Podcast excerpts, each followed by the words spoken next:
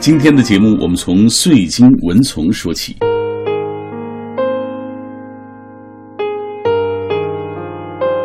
作为中国现代学术的源头，民国学人的代表作已日渐有了原点的意味，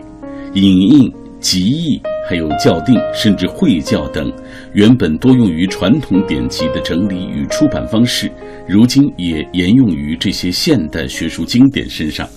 商务印书馆之前就曾出版过一套意在系统梳理本土百年现代学术源流的大型丛书，名为《中华现代学术名著丛书》，正是体现了其日益经典化的趋势。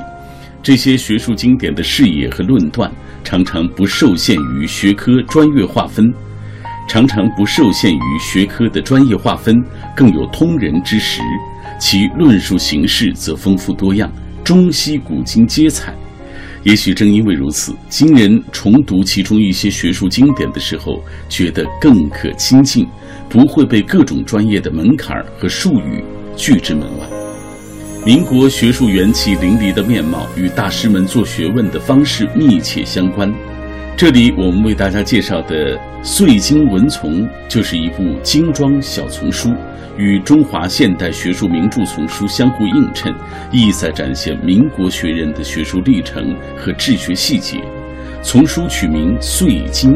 依其出版说明所言，便在于集零碎而显真知。若说煌煌百余种中华现代学术名著丛书是学者们正襟危坐写作的经典，这部《岁经文丛》就是这些学术名家随性挥洒。或点滴积累的小品文章，可视作酝酿这些经典的学问碎片。《岁经文丛》第一集选目共有六种，分别为常任侠的《东瀛印象记》、陈达的《浪迹十年之行旅记文》和《浪迹十年之联大所记》，潘光旦的《逆流而上的鱼》，杨连生的《哈佛一幕》，李长之的《迎中国的文艺复兴》，其中的内容各有侧重。既有治学随笔、学龄散记，也有日记书信，多为后人精心整理或坊间今年未见的文章与著作。学问一事，见微知著，即便是片言灵爪，也自成其浑然一体。以现在的眼光来看，札记、书信、日记这些论学方式有其自足的意味，更是于碎片中透露出学问的路径与细节。钱钟书先生便将自己的读书笔记题为《碎金》，凸显其特殊的价值。更有学者认为，这些零碎的读书笔记散发出无定向、碎片化的后现代气息。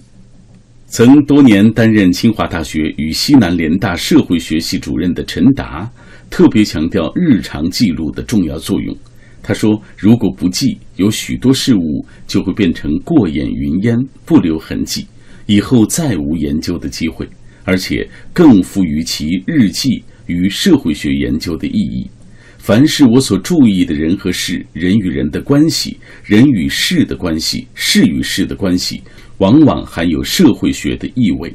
我的观察与思想，有时候不知不觉的就入于社会学的领域了。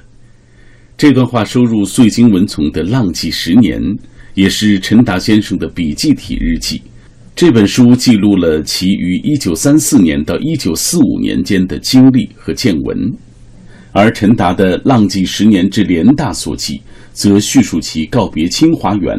辗转至云南主持联大社会学系的日子。不仅讲的联大的生活与研究，也旁及对昆明蒙自与呈贡的点滴观察，生动记录下艰难岁月中的弦歌不辍与风土民情。可以说，这是一份关于西南联大校史的珍贵的记录，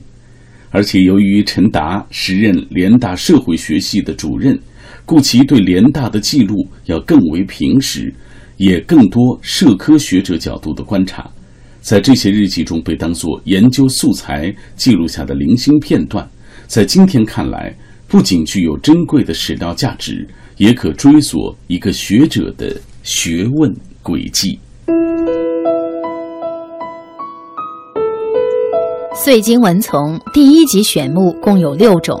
分别为常任侠《东瀛印象记》，陈达《浪迹十年之行旅记文》和《浪迹十年之联大所记》，潘光旦《逆流而上的鱼》，李长之《迎中国的文艺复兴》等，其中内容各有侧重，既有治学随笔、学龄散记，也有日记书信，多为后人精心整理或坊间经年未见的文章和著作。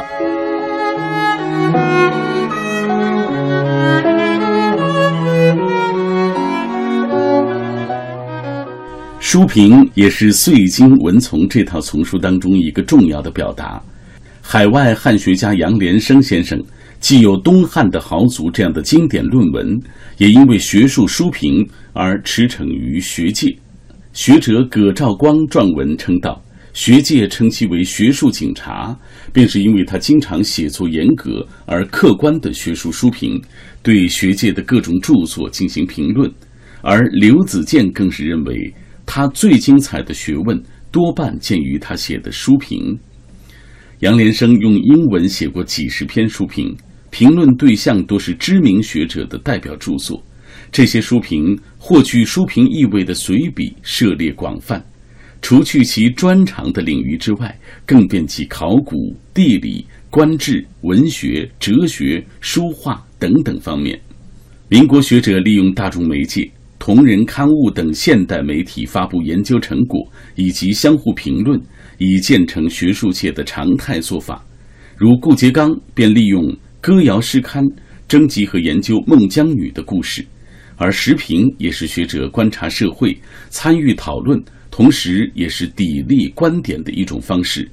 尤其对于社会学科的学者而言，更是一种较为重要的问学途径。打开岁经文丛，就像闯入了名家学者的朋友圈，在谈天说地中，不时揭开历史不为人知的一角。像赵元任讲述胡适、任鸿俊、陈恒哲等人早年在美留学期间的遗闻轶事；沈从文回忆前半生与巴金、周作人等文坛故旧的交游；书信更是记录学者之间交流思想的重要史料。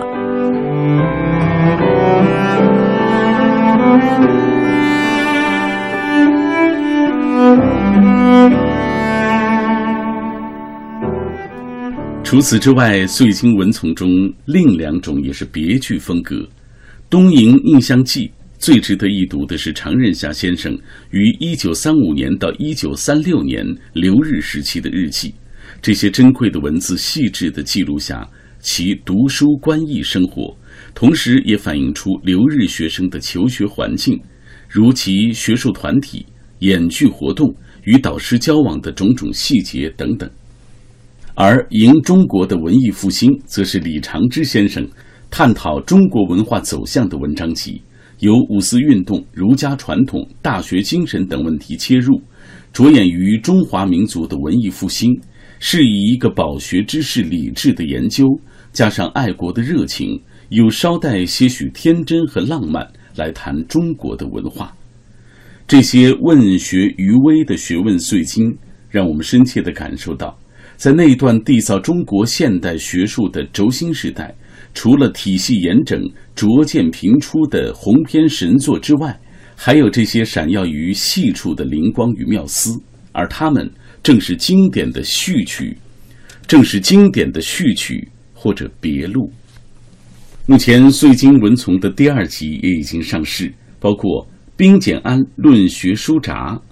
曹道衡的《困学继承》，赵元任的《赵元任早年自传》，余冠英的《冠英说诗》，以及王亚荣编著的《沈从文晚年口述》等六种。